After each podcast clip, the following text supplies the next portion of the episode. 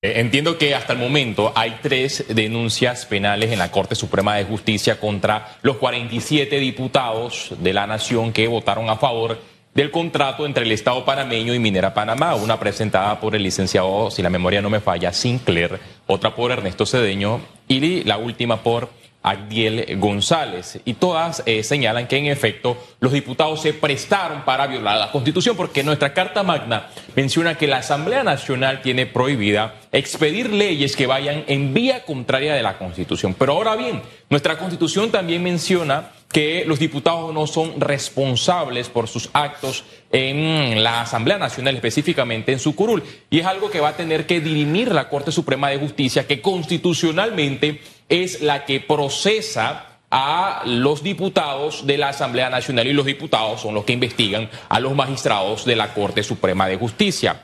Lo cierto es que se ha denunciado un posible hecho punible cometido por los diputados por distintas modalidades de delitos, entre ellos el de abuso de, el abuso de su autoridad, entre otros delitos que va a tener que analizar la Corte.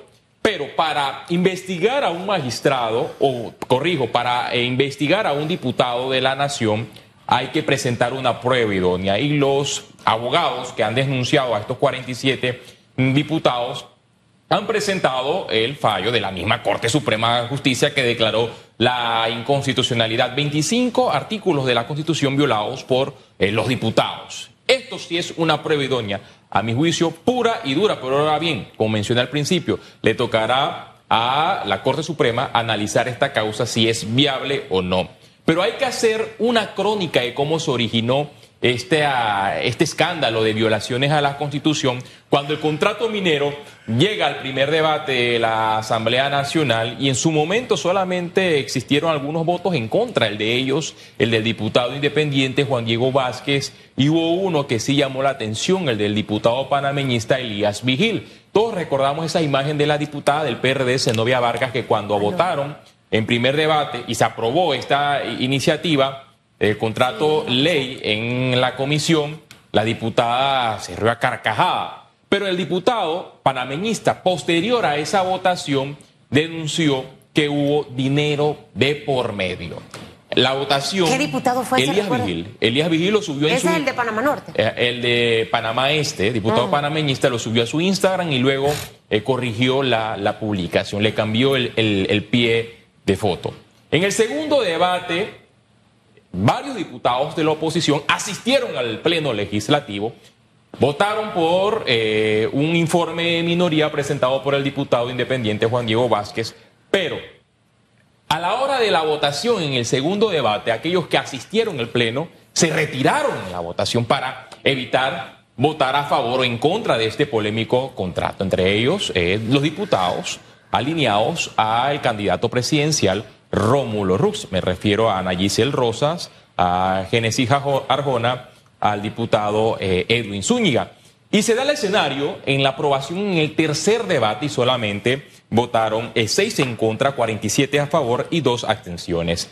Los votos en contra vinieron de cuatro de la bancada independiente, Walkira Chandler, Edison Borose, Juan Diego Vázquez y Raúl Fernández. Se sumó la diputada del Partido Revolucionario eh, Democrático.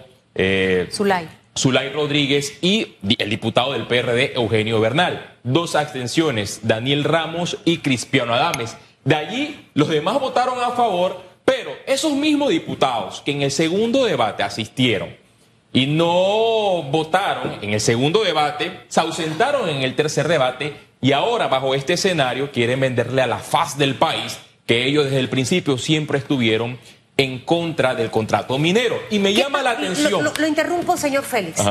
Abstenerse, eh, ¿cómo lo interpretamos?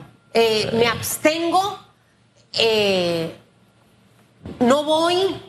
Para mí está claro el que vota a favor y el que está en contra, pero el abstenerse y el ausente como que me confunde. El, ausente para estos eh, debates que son polémicos es que no quieren meter la mano en el fuego por un, proyecto de. ¿Y el que se abstiene? El que se abstiene, aunque sea, tiene la moral de asistir al pleno legislativo y dice ante las fases del país: Yo más tengo porque considero que este proyecto quizás sea bueno, pero tiene a mi juicio algunos artículos malos. no voy a votar ni a favor ni en contra, pero aunque sea va al Pleno Legislativo y da la cara, pero hay otros que prefieren esconderse, no asistir al Pleno Legislativo y venderse como los salvadores. Entonces la Asamblea Nacional está conformada por partidos opositores, pero en estos debates la oposición es cuasi invisible, porque en el tercer debate los diputados de la oposición del partido eh, Cambio Democrático de la línea martinelista votaron a favor del contrato minero. Y los de la línea romulista de Cambio Democrático se ausentaron al tercer debate.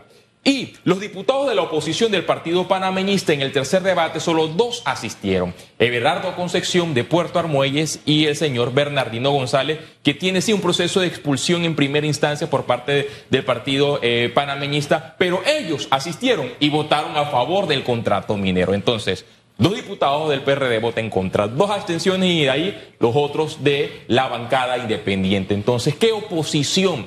Eh, se dio en la Asamblea Nacional fue casi nula. Los mismos que denuncian estas eh, violaciones y los mismos que hablaron en su momento en la Asamblea Nacional y le advirtieron a los diputados de distintas bancadas, este contrato ley es inconstitucional, fueron los que eh, se opusieron a este contrato ley. Sin embargo, Diputados de la oposición eh, le dieron este espaldarazo al polémico contrato entre el Estado panameño y Minera Panamá. Los diputados deben responder por sus actos, porque aquí no es posible que eh, cada vez ellos eh, violen la Carta Magna de la Constitución y aquí no pase absolutamente nada. Y entonces a veces se transforman en constitucionalistas, porque hay proyectos de ley. Yo recuerdo que en pandemia el Ejecutivo mandó un proyecto de ley para los recortes salariales en eh, la Asamblea Nacional y los diputados se transformaron en magistrados e interpretadores de la Constitución y dijeron, no vamos a aprobar ese proyecto de ley porque viola la Constitución. Ah, pero ahora reciben un proyecto de ley con 25 violaciones y violan la Carta Magna. Ahora, solamente debemos poner así en primera fila a los diputados aquí faltan otros actores, porque la Corte no solamente habló de los diputados y lo que había pasado en la Asamblea, habló de los otros órganos del Estado también, del otro órgano del Estado y de la eh, forma en que falló. Eh, el órgano ejecutivo y el legislativo cayó en los mismos hierros, en las mismas equivocaciones del contrato anterior y aquí también deben ser eh, procesados, investigados, tanto el ex ministro de Comercio e Industria Federico Alfaro como el ministro de Ambiente, Ilciades Concepción, que hasta el momento está pasando agachado, pero paralelamente a ese escenario, distintos grupos de la sociedad civil tienen una vigilia esperando la renuncia del cargo, porque eh, también deben ser responsables los otros ministros, porque esta aprobación del contrato minero pasó por un aval del Consejo de Gabinete, y en el Consejo de Gabinete, cuando vemos la resolución, todos los ministros de Estado votaron a favor. En otros países, cuando se dan estas aprobaciones a veces y cuando son en temas relacionados al, ambiente, el ministro de Ambiente, por dignidad, en el Consejo de, Gabinete, vota en contra y le señala al mandatario de la República, vota en contra por esto, esto y esto. Sin embargo, esto no sucedió. Paralelamente se debe investigar si en efecto eh, cómo fue ese procedimiento para contratar a una firma de abogado. Eh, eh, externa del Ejecutivo para asesorar al mandatario de la República, donde se dio una gran cantidad de recursos del Estado, 5.9 millones de dólares, y también es otra causa que por transparencia debe ser investigada. Eh, eh, ese tema de los abogados, yo recuerdo que aquí entrevistamos a uno de esos abogados y, era muy críptico al momento de hablar y él decía, es que no puedo revelar porque pongo en peligro, en riesgo la negociación. Y nosotros eh, pues respetábamos eso lo, guardábamos los límites, tratábamos de ir más allá, pero no era posible, pero sí nos llamó la atención esa postura. Eh, y lo mínimo que yo esperaba es que después de asumir una posición como esa tuviéramos el mejor tratado, el mejor acuerdo o, pacto posible, ¿no? Porque no hay, no, no, hay perfección, pero, pero 25 violaciones. O sea, entonces me, cada vez que oigo 25 me acuerdo de ese abogado, como aquí se llenaba el pecho y me decía, no, de ese tema no puedo hablar porque pongo en riesgo la... Y yo me decía, wow, es que lo que se está negociando para el país es grueso a nuestro beneficio. Y resultó todo lo contrario. Eso, insisto, ya hablamos del Ejecutivo, del Legislativo, Pero en el caso de los abogados esto tiene que darse como una anécdota nada más, porque nos contó a todos. Eh, es algo eh, sin precedentes. Yo estuve buscando los registros del órgano judicial desde el año 1990 hasta la fecha y hasta el momento no encontré ningún fallo de inconstitucionalidad que tuviera 25 violaciones a la Constitución. Creo que en la historia de la República de Panamá es la primera vez que la Corte Suprema de Justicia, sin temor a equivocarme, declara eh, un contrato de ley o un proyecto de ley o una ley de la República eh, inconstitucionalidad con 25 artículos que eh, fueron cercenados en vista de que los diputados y también los asesores del Ejecutivo no analizaron. Parece que fue una carrera para poder aprobar este proyecto de ley y el tiempo existió. Todo se hizo absolutamente mal.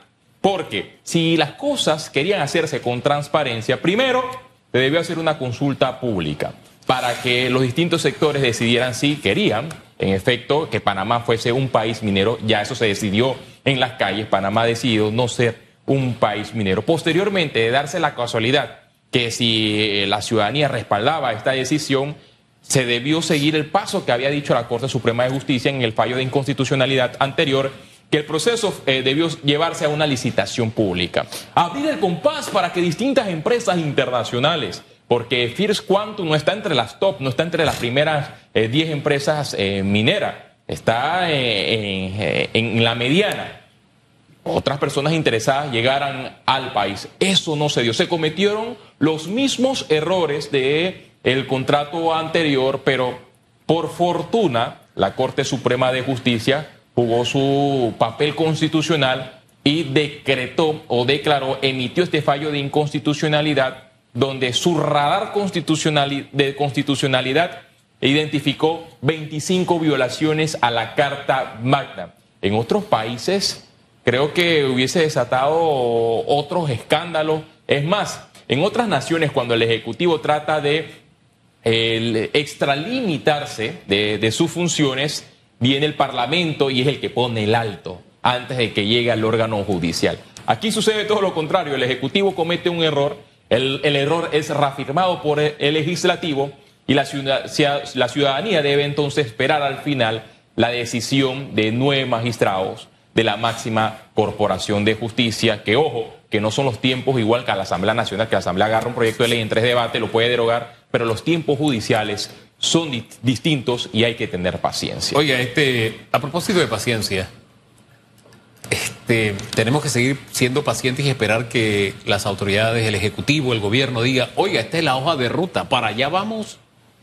Porque el cierre de minas no ha dicho, esta boca es mía, todo el mundo levantando la mano, algunos buscando apoyo internacional, qué sé yo, pero quien tiene que tomar la iniciativa y decir, ¿para dónde vamos? Está calladito. No se ha hecho absolutamente nadie. Sí he visto abogados que han mencionado que el fallo de la inconstitucionalidad no habló sobre el cierre de minas, pero hay que hacer docencia, que la Corte Suprema de Justicia solamente debió interpretar la eh, constitucionalidad o inconstitucionalidad de este contrato ley. Ya la materia de cierre de mina, el cierre de operaciones, es competencia del órgano ejecutivo. Le tocará al gobierno del presidente de la República, Laurentino Cortizo, eh, dar los pasos, señalar qué es lo que se debe hacer con esta empresa minera que hasta hoy ya no debe seguir exportando el cobre porque se debe respetar el, fallo, de, eh, fallo de la Corte Suprema de Justicia. Esta historia apenas inicia su capítulo número uno. Va a ser una historia de muchos capítulos y veía parte del, reportaje, un pedazo de Hugo, de una mina en específico, que hasta hace muy poco fue que terminó su proceso de cierre. Arrancó en... 1985, terminó en 2012. Y la mina operó hasta 2016. Para que usted contemple el tema de los tiempos. ¿No, Félix Antonio? Que le vaya bien. El Ironman panameño. El orgullo de Malagueto, el periodista, el gran periodista del cañón verbal.